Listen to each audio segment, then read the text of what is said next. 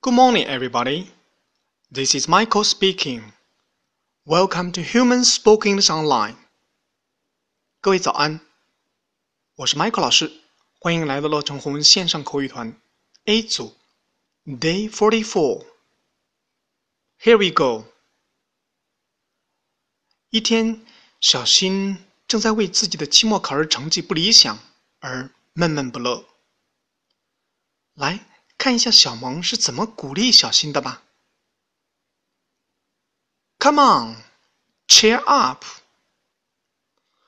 Thank you. OK，小萌说的是 “Come on, cheer up。”来，振作起来